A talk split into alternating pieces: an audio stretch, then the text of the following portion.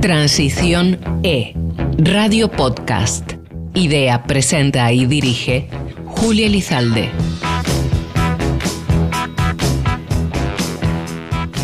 La mayoría estamos acostumbrados, quizás mal acostumbrados, empezando por mí misma, a encender la calefacción cuando hace frío, ¿a que sí? Pero ¿y si la encendemos y no marcha porque no tenemos gas? Es algo que a día de hoy parece improbable, según muchos expertos energéticos, pero ¿por qué no hablamos de lo que está pasando? Nuestro programa de hoy lleva por título La energía, protagonista de las estrategias geopolíticas internacionales. Bienvenidas, bienvenidos a Transiciones.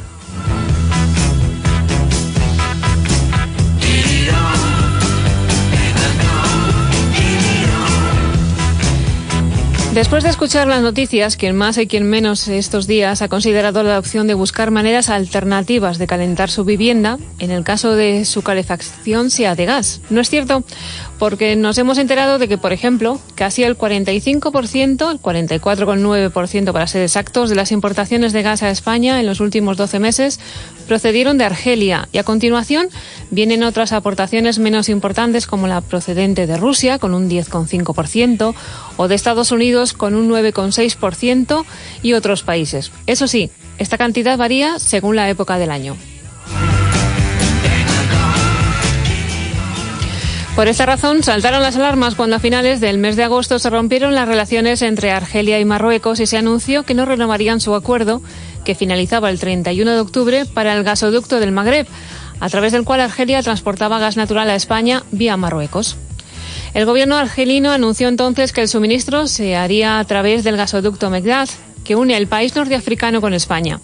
Ante esta situación, a finales de octubre, la vicepresidenta tercera y ministra de Transición Ecológica y Reto Demográfico, Teresa Rivera, viajó a Argelia para tratar este asunto y asegurar el suministro a España en los próximos meses, que se realizará a través del gasoducto de Medgas, como hemos dicho, y también mediante barcos en forma de gas licuado.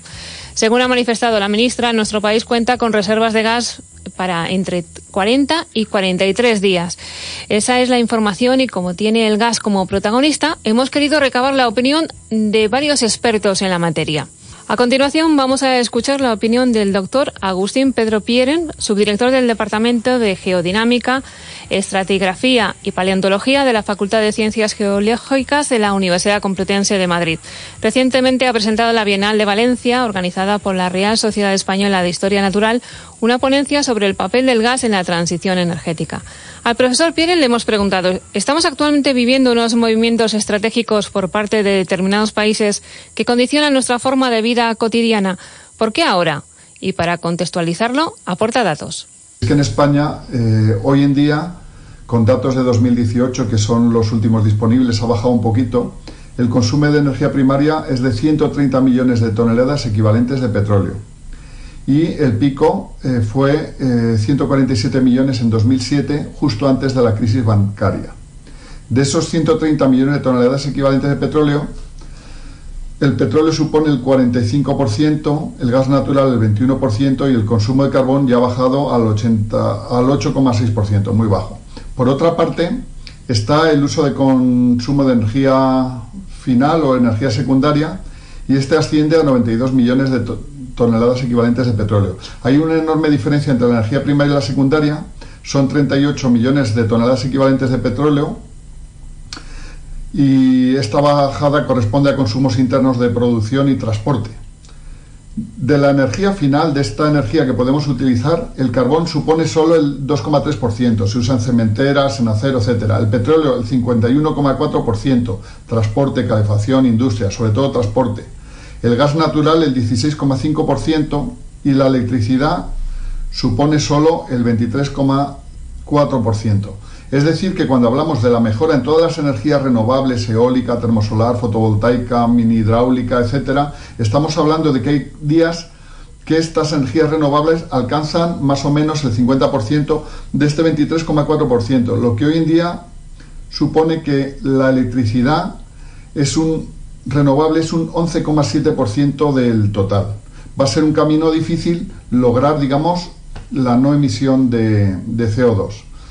Por eso, dado que el gas contamina menos que las gasolinas y gasóleos y menos que el carbón, pues la producción eléctrica está utilizando mucho gas. Esto es una normativa que no ocurre solo en España, sino en casi todo lo que se llama Occidente. Algunos países van más adelantados y entonces eh, la producción está usando muchísimo gas. Algunos países productores, entre ellos Rusia, que es muy influyente no tanto en España, sino en Europa, han aprovechado la situación en la que los países que tradicionalmente generaban mucha energía con carbón y con petróleo, pues están usando solo gas y entonces como hay una demanda enorme y miedo al desabastecimiento, pues por eso es por lo que han subido ahora tantísimo los precios. Claro, y como hemos escuchado, según el profesor, también eh, nos recalcaba que el gas está en el centro de todas las miradas. De los productos energéticos, el gas es uno que es el que más tiempo ha tardado en usarse eh, de manera global. Y también han incrementado muchísimo las reservas, o sea, las reservas de gas son importantes. Sin embargo, en este momento, muchísimos países para la producción de petróleo están utilizando el gas, ya que al no utilizarse otras fuentes tradicionales como el carbón, que es la que más problemas de calentamiento genera, libera muchísimo más CO2, tampoco se está utilizando eh, el gasóleo para las centrales eléctricas y entonces es el gas el que está intentando garantizar el suministro eléctrico. Y entonces hay un miedo de, de desabastecimiento. Y entonces, incluso en el caso de España, además está la crisis entre Marruecos y Argelia, y entonces el gasoducto más utilizado se ha cerrado y no se sabe si el otro va a tener suficiente capacidad de cubrir la, demanda.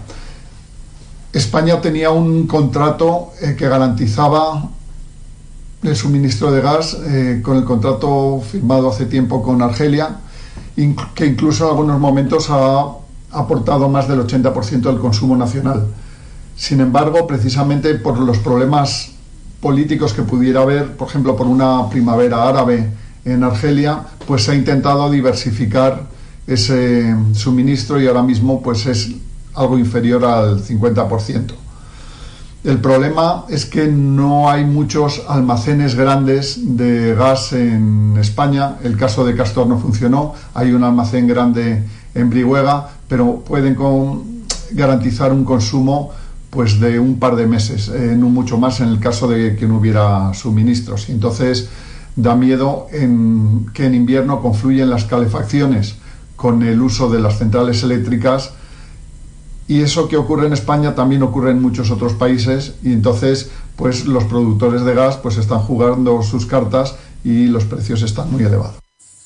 Y como lo que nos gusta, eh, ya saben todos ustedes a estas alturas en nuestro programa es la tertulia, contamos eh, hoy eh, en, directo con la participación de Roberto Gómez Calvet, profesor del Departamento de Empresa de la Universidad Europea de Valencia desde el año 2005. También ha sido docente durante 14 años en la Universidad de Valencia. Es investigador y autor de diversos artículos y capítulos de libros relacionados con aplicaciones en ecoeficiencia, las energías renovables variables y su integración en la red eléctrica, entre otros temas. Es ingeniero industrial superior, está también licenciado en Ciencias Económicas y Empresariales y tiene un MBA y es doctor en Economía. Buenos días, profesor. Buenos días. Bueno, eh, usted escuchaba a, su colega, el profesor Vieren, y bueno, empezaríamos comentando por eso. ¿Por qué cree, en su opinión, que el, el gas es tan protagonista estos días y es el centro de todas las miradas? Bueno, pues porque, como muy bien ha dicho el profesor Vieren, eh, mucha de la, eh, de la reserva o del backup de la transición energética está fundamentada en el uso de los ciclos combinados y e implícitamente el uso del gas.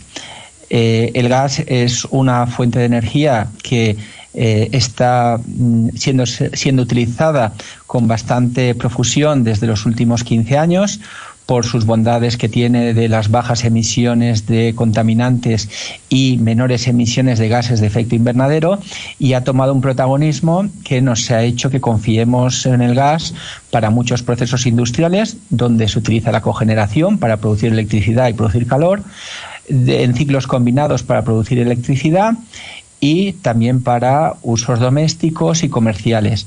Eh, en esa posición tan dominante, eh, la coyuntura actual donde la escasez, la posible escasez de gas por el conflicto del norte de África, pues nos ha hecho ponernos en guardia mm, para prepararnos ante una posible contingencia de falta de gas. Eh, y este es el motivo eh, que creo que está influyendo en poner nerviosos a gobernantes, países e industria en general de eh, la posible escasez y lo que estamos sufriendo en estos momentos, que es el aumento de precios por la potencial baja oferta. Baja oferta y, y, como bien decía usted, nerviosismo y capacidad ahora de, de, reaccionar. En el caso de los países europeos o de Europa en general, eh, ¿cree usted que hay una capacidad de reacción? De momento está siendo bastante tibia. Bueno, Europa en sus inicios ya eh, estuvo preocupada. La, la antigua, el germen de la Unión Europea eh, fue el problema del carbón y del acero y en estos momentos no está más que replicando uh, esos, esos problemas que se siguen eh, siguen estando. Europa es necesitar eh, está es deficitaria de recursos energéticos y eh, en estos momentos el gas es está en el en el punto de mira. Ha dejado de ser el carbón, ahora es el gas y toda Europa necesita del suministro, necesita del apoyo del norte por parte de Rusia para proporcionar gas y de los países de otros países mm, del sur, del norte de África para producir, proporcionar también gas. De todas formas, no solo son productores de gas estos dos núcleos, también hay una cantidad importante que procede de Estados Unidos, que procede de Nigeria, que procede de Qatar, de otros países más distantes y que obliga a trasladar ese gas en buques metaneros, que se ha hablado también mucho estos días de pues la, la dificultad para encontrar buques que puedan ser capaces en momentos de crisis de poder suministrar suficiente gas para poder cumplir con las eh, necesidades que estamos teniendo y que hemos tenido en el pasado. Eh, yo creo que no hay una situación dramática pero sí una preocupación. En estos momentos se habla de unas reservas estratégicas para 40 días, lo cual es una holgura bastante Eso en el caso de España. A la, que, teníamos en el pasado. Eso significaría que podríamos estar sobreviviendo 40 días sin recibir gas, pero que seguimos recibiendo y esperamos que sigamos recibiendo. Eh, con lo cual, eh, problema eh, parcial. crisis grave, de momento no. De momento no. Esperemos además que, eso se, mantenga porque la verdad es que eh, nos está eh, provocando que, reaccionemos, que reflexionemos también por el, por el eh, sistema energético que, tenemos. Y bueno, recopilando y recabando más, más opiniones, le preguntábamos también sobre esta capacidad de reaccionar de, de Europa al profesor Pieren. El problema, en cierta manera, es artificial, porque la crisis energética actual está basada en la compra de derechos de emisión de CO2. Cuando haya problemas de desabastecimiento, quizás los políticos tengan que poner unas cláusulas provisionales o transitorias que permitan la transición energética sin poner en jaque eh, la recuperación económica después de la crisis del coronavirus. Además, estamos en un momento en que los transportes y el abastecimiento general de todo tipo de materias está sufriendo una parada importante y entonces posiblemente los políticos son los que tienen que reaccionar dando luz verde al uso de, otras energías tradicionales ante la posibilidad de un desabastecimiento que podría tener unas repercusiones sociales y económicas muy importantes. Sí, porque viene el invierno, pero como decimos, no, estamos quietos y estamos tomando medidas. Eh, Roberto, ¿cómo ves, te voy a tutelar ya a partir de ahora en la entrevista, cómo ves tú la situación de, nuestro país? Eh, no parece que vaya a haber problema de abastecimiento, la ministra sí lo, recalcaba y lo quería dejar eh, claro para todo el mundo, para que estuvieran tranquilos. ¿Cómo ves tú esto al respecto? Yo creo que las afirmaciones o las declaraciones de la ministra eh, son correctas. Eh, creo que no hay amenaza de, una escasez notoria de gas. Lo que sí que vamos a ver es un, mantenimiento sostenido de los precios altos de gas hasta que la situación se normalice. Eh, la economía está en estos momentos en una situación de está buscando su punto de equilibrio.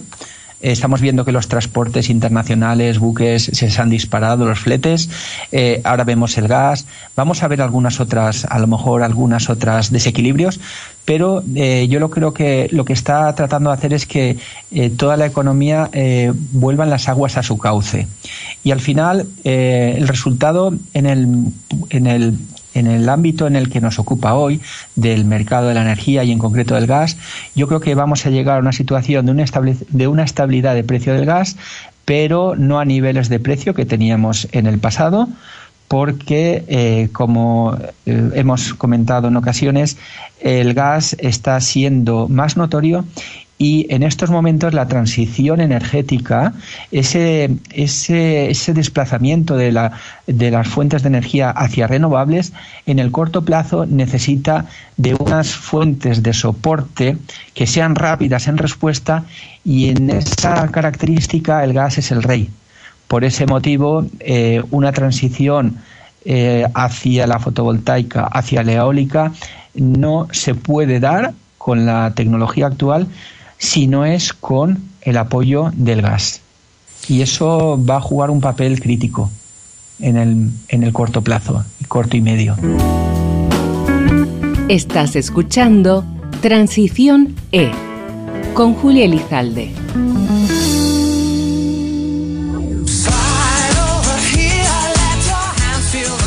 Volvemos de la pausa con esta energía y seguimos, seguimos aquí hablando en transiciones de todos los temas que nos interesan en torno al sector energético. Y venimos para eh, presentarles a otro de nuestros invitados que está aquí en nuestros estudios. Él es Miguel Ángel Pescador. Buenos días, Miguel Ángel. Buenos días, Julia. bienvenido. Nuestro invitado, para que sepan ustedes, lleva casi 24 años en la multinacional Kimberly Clark 21 de los cuales los ha dedicado a la compra de energía en Europa y posteriormente y desde hace ocho años también en Oriente Medio y África. Además, desde hace cinco años, cuando se creó, es miembro de la Asociación Ateneo de Energía, institución desde la que se trabaja para fomentar la divulgación y el desarrollo del conocimiento sobre el sector de la energía. Vamos a ver desde la parte más eh, práctica de que le toca eh, Miguel Ángel, bueno, hemos quedado, hemos quedado que nos vamos a tutear, así que nos tuteamos. Que te toca Miguel Ángel en el día a día. Eh, está habituado, habituado, como decíamos, a comprar energía. ¿Somos exagerados o la situación actual es realmente extraordinaria? Bueno, antes de nada, eh, buenos días y muchas gracias por invitarme al programa. La verdad es que da gusto estar en un programa en el que se habla de energía y la situación es extraordinaria, sí. Evidentemente es extraordinaria eh, pero no alarmante. Yo es extraordinaria desde el, desde el punto de vista de todo lo que ha ocurrido en el último año, últimos dos años, eh, a todos los niveles y que influyen dentro eh, al sector de la energía, pero pero no es tan alarmante como se dice ni ni yo creo que lo sea, ni que haya un peligro real de desabastecimiento, por ejemplo. Pero bueno, basta que lo diga yo para que en enero eh, nos digan que hay que apagar la calefacción. No, pero además estamos viendo que todo, todas las, opiniones van en esa dirección. Hay que tener más calma, más sosiego, analizar realmente la situación y ver un poco de lo que estamos hablando, ¿no? Me parece muy interesante el trabajo que sueles realizar dentro de la multinacional que comentábamos. ¿Cuáles son los parámetros que se utiliza de manera general para comprar energía para una multinacional de estas características? Bueno, pues eh, en una multinacional o una empresa, una industria en la que es electrointensiva y, y gas intensiva o calor intensiva, eh, tienes que gastar un montón de dinero eh, todos los días en, en energía con lo cual al final te planteas las mismas, eh, la misma que tienes tú en tu casa, pero multiplicada por millones. Entonces en las empresas de lo que se trata es de el primer o el parámetro, por decirlo así, o, el primer planteamiento que te tienes que hacer es tratar de reducir el consumo de energía al máximo, tratar de optimizarlo. Y al final, eh, el optimizar el consumo de energía es algo que, va en el ADN de muchas industrias desde hace muchísimos años, no es de ahora, pero por simplemente por un problema de, supervivencia. Si, si no optimizas el consumo de energía, es muy difícil que puedas sobrevivir en un mercado competitivo. Entonces, lo primero es tratar de, de, utilizar la menor energía posible o la óptima, la, la, máxima o la mínima necesaria, y a partir de ahí el, el tratar de comprarla pues de la forma más económica y con cierta seguridad, primero de suministro y segundo de precio. ¿Y hay alguna influencia quizá por el área geográfica al que, te, al que estés eh, dedicando en ese momento la compra de energía? ¿Cuáles son los parámetros en los que te sueles basar habitualmente? O, para que nos hagamos una, una referencia a los que estamos escuchando. Pues eh, eh, yo compro en, en 13 países distintos, de Europa, Oriente Medio y África. En, en Oriente Medio y África los países no tienen un mercado como tal, como puede existir en Europa con lo cual el tipo de compra es completamente distinto. Al final son mercados regulados como los que había aquí en Europa hace 20 años. Y en Europa hay mercados eh, liberalizados en los que compras pues como si estuvieras en bolsa o como si estuvieras en comprando cualquier otra cosa. Y tienes que comprar, depende de los criterios de, tu dirección y de, los departamentos financieros.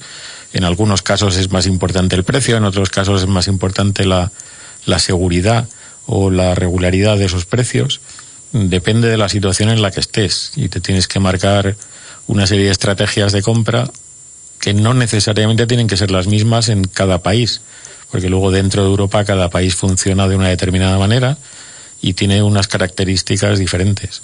Entonces, eh, los planteamientos que te hace son, son muy distintos en distintos países un quebradero de cabeza, más de o más de uno sí que te tiene que dar esta, esta situación. Sí, yo estoy contento. Desde hace, sobre todo, unos meses duermo perfectamente y muchísimas horas, sí. Sí, porque hablamos además, decías, seguridad, que hay veces que se valora mucho más que el precio. Efectivamente, entiendo que se tratarán de contratos plurianuales. ¿Qué pasa cuando sucede algo como estas características de ahora, que de repente se encienden las alarmas, hay un nerviosismo general? ¿Eso cómo se afecta? En países europeos eh, lo normal es que no haya un problema de, riesgo de no suministro. Eh, la seguridad de suministro se da por hecha prácticamente en todos los países de Europa.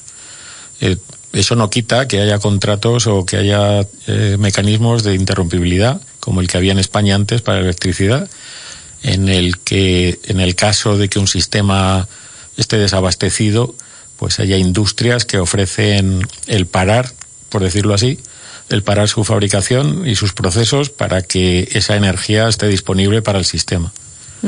Eh, esos mecanismos existen, hay mecanismos de capacidad en los que eh, hay gente, como decía hoy, que se interrumpe ese consumo eh, en distintos países y al final nosotros también de lo que de lo que se trata es de, eh, de intentar el, el, mantener la producción, pero hay momentos en que hay industrias, y habréis escuchado en estos meses, hay industrias que, para las cuales no tiene sentido en un momento dado seguir produciendo, porque los costes de la energía o los costes de otras materias primas pueden hacer que el hecho de fabricar te cueste dinero.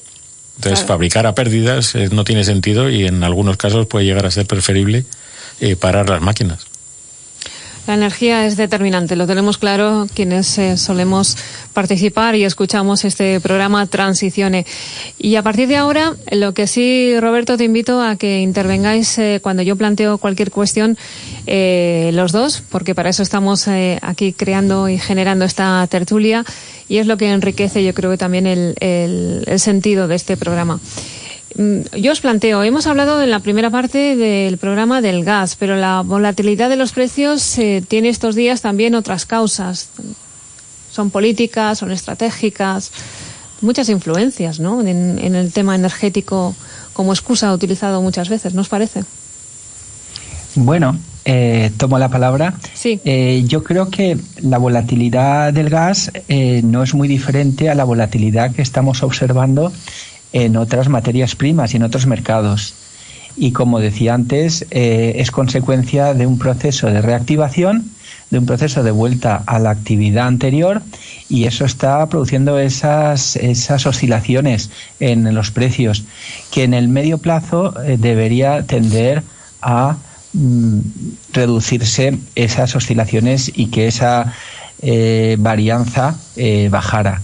Ese es mi punto de vista. El mercado del gas está tensionado, pero también está tensionado el mercado de los transportes internacionales, también está tensionado el mercado de ciertas materias primas, eh, de ciertas commodities, y mm, yo creo que nos falta un poquito de calma y sobre todo estar muy atentos del mercado y también el consumidor tiene que lanzar señales y decir si eh, resulta que este teléfono móvil se dispara el precio porque hay escasez de chips, pues a lo mejor no necesito cambiar un teléfono, el teléfono ahora, me puedo esperar y lanzar el mensaje de que no es un eh, bien absolutamente necesario y que, y que la demanda es elástica y que bueno, pues nos podemos adaptar. En el caso de la energía, eso es un poquito más difícil porque el gas lo necesitamos cuando, eh, sobre todo la mayor parte de, la ciudadanía, cuando, eh, cuando es necesario y, bueno, pues ahí a lo mejor no tiene tanta capacidad de influencia, pero las industrias, como estaba diciendo Miguel Ángel, sí que son muy rápidas en respuesta y cuando ven que un producto cuesta, se disparan los costes de producción o aumentan, pues intentan trasladar a ese impacto en los precios, pero si no son capaces porque están en un mercado muy competitivo, pues la decisión es vamos a dar un paso atrás y ver qué sucede con esta con este producto para decidir si seguimos produciendo o se produce en otros sitios, pero lo más normal es que las aguas vuelvan a su cauce y que se siga produciendo conforme sea más eh, ventajoso para la mayoría. Ventajoso y como en este programa además eh, estamos eh, hablando y lleva el leitmotiv del programa, transiciones, ¿consideras, Miguel Ángel, que la transición ecológica es una oportunidad, por ejemplo, para empresas como la, tuya? Bueno, más que una oportunidad es una necesidad. Nosotros, como te decía antes, la, eficiencia energética, el tratar de, de hacer las cosas eh, mejor es algo que, llevamos haciendo desde hace muchos años, incluso solo por supervivencia. Y, la transición energética eh, no queda otra. Y desde hace ya años estamos trabajando en cómo hacerla, en qué, en qué combustibles o qué no combustibles tenemos que utilizar y, qué pasos tenemos que dar para descarbonizar eh, la industria. En nuestro caso, que es eh, en nuestro caso que es una industria papelera, que es eh, eh, un consumidor intensivo de, gas natural en este caso, ese gas natural en algún momento tenemos que sustituirlo y mejor antes que después. Con lo cual, desde hace años estamos trabajando ya en buscar las alternativas y en buscar las formas de descarbonizar nuestra producción. ¿Y en qué puntos habría que, insistir más? ¿Hay quizás retos tecnológicos? ¿Hay un tema legislativo? ¿Cuáles serían ahí los puntos críticos? Pues eh, el primero es el probablemente el económico. El, cuando, cuando tienes que sustituir una tecnología por otras que todavía no son o no están maduras y, y que requieren todavía años de desarrollo, eh, es imposible abordarlas desde, desde el sector privado. Una industria no se puede plantear el sustituir el gas por hidrógeno a día de hoy porque, porque económicamente es inviable. Entonces, eh, probablemente la, la, única manera es igual que en su día esto ocurrió con la cogeneración y en España el IDAE pues participaba en, en proyectos para ayudar y crear eh, eh, proyectos piloto y que algunas empresas o algunas industrias eh, lo desarrollaran y a partir de ahí otras eh, siguieran sus pasos, pues eh, es necesario que esos fondos existan, que se ayude a la industria a, dar ese paso y a empezar a dar esos pasos, porque económicamente si no es completamente inviable. Tú no te puedes hacer, o sea, no puedes entrar en, en, una dinámica en la que requieres unas inversiones eh, multimillonarias y al mismo tiempo seguir compitiendo en el mercado. Las cuentas tienen que, resultar a final de año. Y no hay más remedio. Es lo que hay. Roberto, tú como analista, ¿qué, ¿qué, dirías? ¿En qué puntos habría que incidir más? Bueno, yo incidiría en que hace falta, eh, pues eso, ser conscientes de las implicaciones que tienen las energías, que las energías tienen externalidades negativas, que durante muchos años esas externalidades no se han considerado y no han tenido precio, pero eh, ya existe una conciencia y por parte de la Unión Europea y por parte de los gobiernos de que esas externalidades tienen que valorarse y tienen que minimizarse. Los derechos de emisiones están ahí y eso es un, es un mensaje que, eh, que, proviene de, de, la parte del globo terrestre más, más preocupada, que es Europa, y, y, que, y que es bueno. Es que es bueno que, que haya, que haya pues esa, esa inquietud por buscar aquellos procesos, aquellos eh, mecanismos para que seamos menos contaminantes y menos intensivos en eh, emisiones de, de, gases de efecto invernadero y en consumo de energía.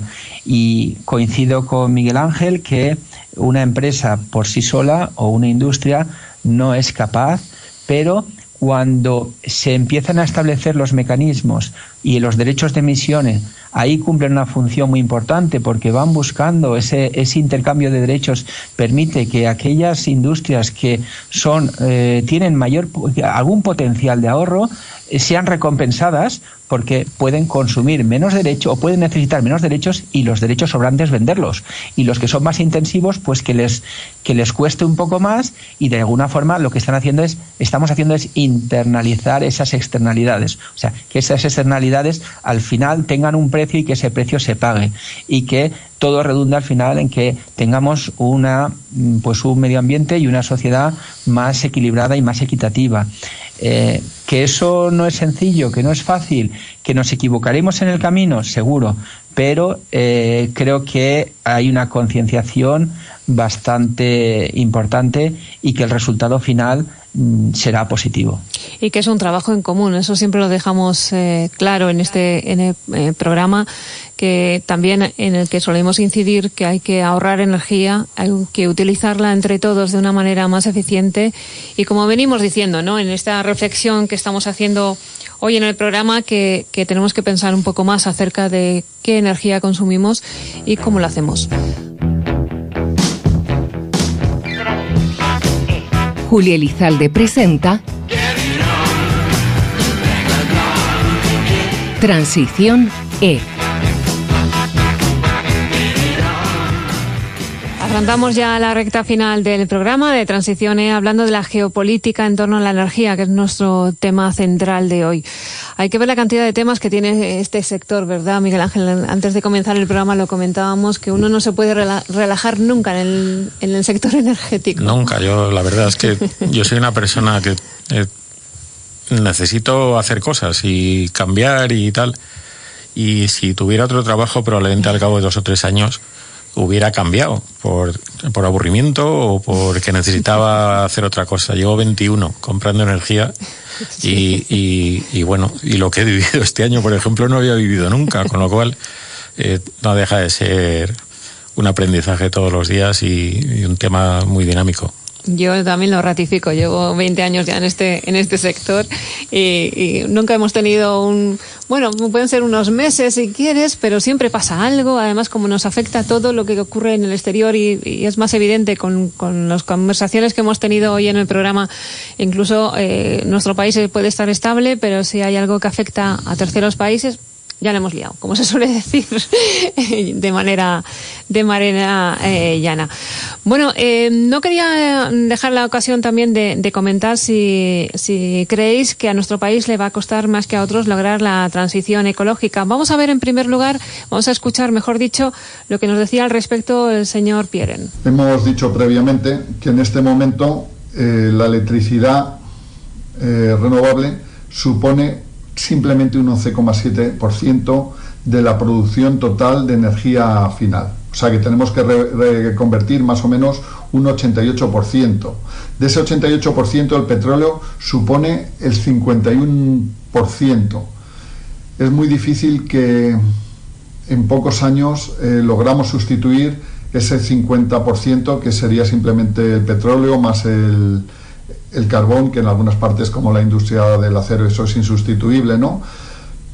Y hay que ponerse a trabajar. Yo creo que hay que aprovechar las opciones, unas industriales de disociación del gas natural, pero no somos un productor de gas natural, o sea que quizás no, seamos nosotros los que tenemos que hacer, pero sí desde luego hay ya algunas plantas pilotos de energía eh, solar térmica eh, y quizás deberíamos apostar más en este, en este papel. España no es un país normalmente innovador industrialmente, pero tenemos que coger buen ejemplo de los que los estén haciendo bien. Bueno, se podría decir que en energías eh, renovables sí que hemos sido innovadores y hemos sido eh, pioneros. Roberto, ¿tú qué opinas al respecto? Bueno, yo voy a, voy a ser un poco en este momento negativo, bueno, no negativo, sino avisar de un factor, eh, que es cierto que las renovables tienen un peso muy bajo, pero bueno, porque así es. Eh, estamos en, una, en un proceso que hemos, nos hemos eh, puesto las pilas, por decirlo de forma coloquial, de hace unos 10 años con las renovables y hay mucho camino que recorrer.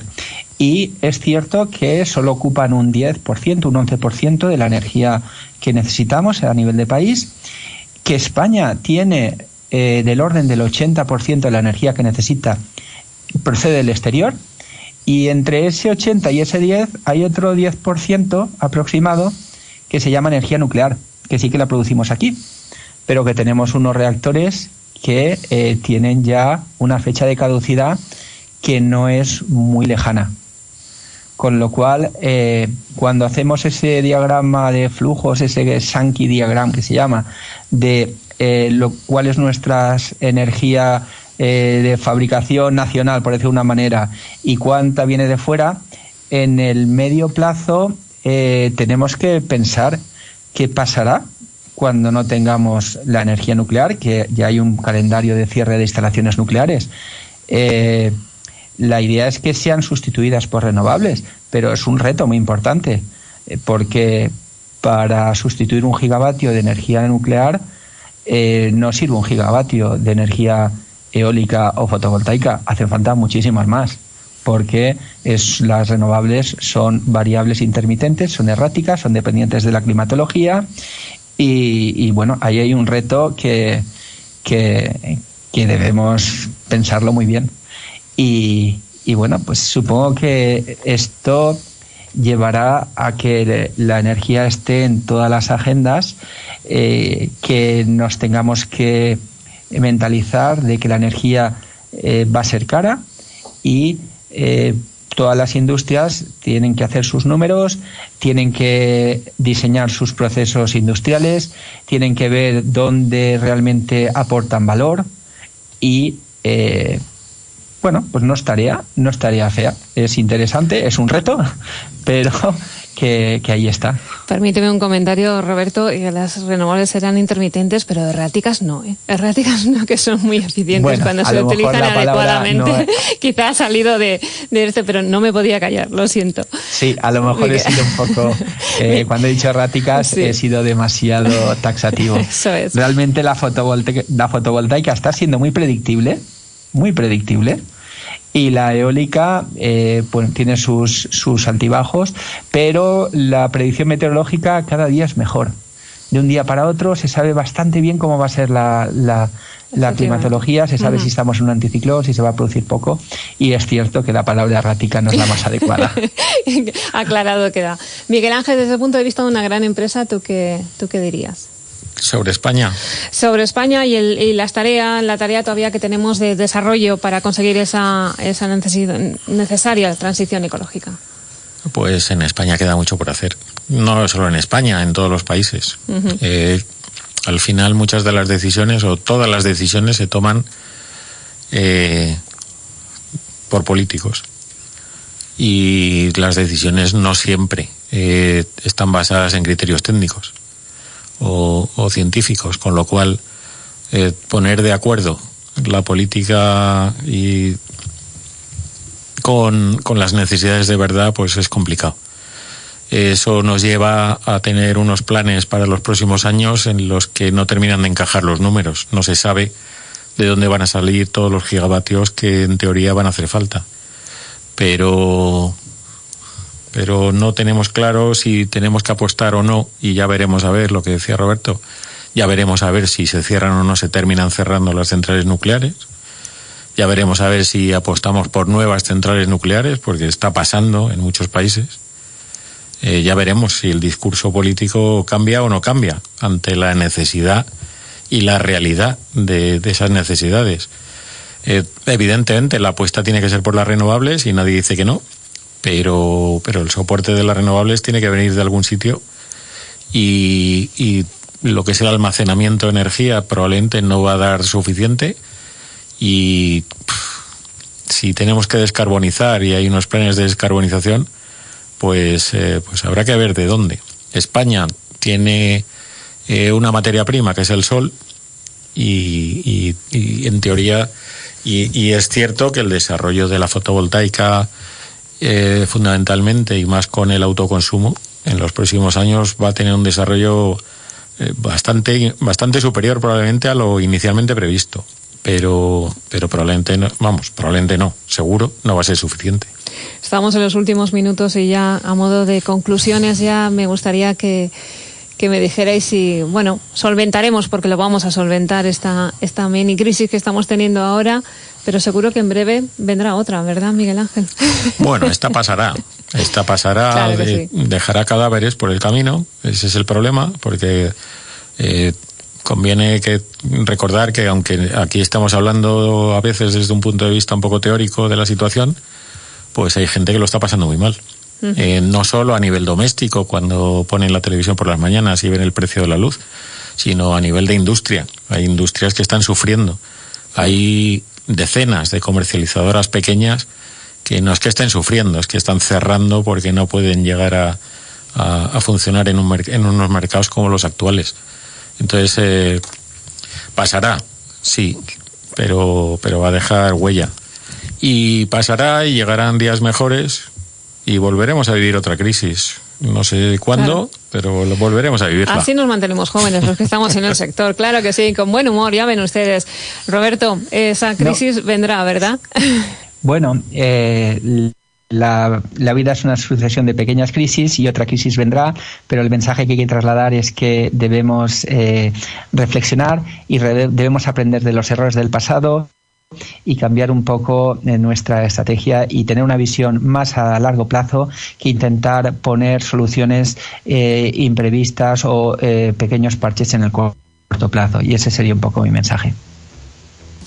Está claro y hemos tenido aquí testimonios, ya han visto de diferente, de diferente índole. Muchas gracias, Miguel Ángel Pescador de Kimberly Clark y del Ateneo de Energía, por haber estado hoy con nosotros. Encantado. Roberto Gómez Calvet, lo mismo, muchas gracias por haber eh, participado en esta tertulia. Roberto, de la Universidad Europea de Valencia, gracias. Muchas gracias, un placer por haber participado y por supuesto también agradecemos sus declaraciones al profesor de la Universidad Complutense de Madrid, Agustín Pedro Pieren. Y a todos ustedes les recuerdo que pueden escucharnos cuando les venga bien les apetezca en nuestro canal propio en Spotify. Ya saben, búsquenos. Transicione. Hasta la semana que viene. Transición E. Radio Podcast. Idea, presenta y dirige Julia Lizalde.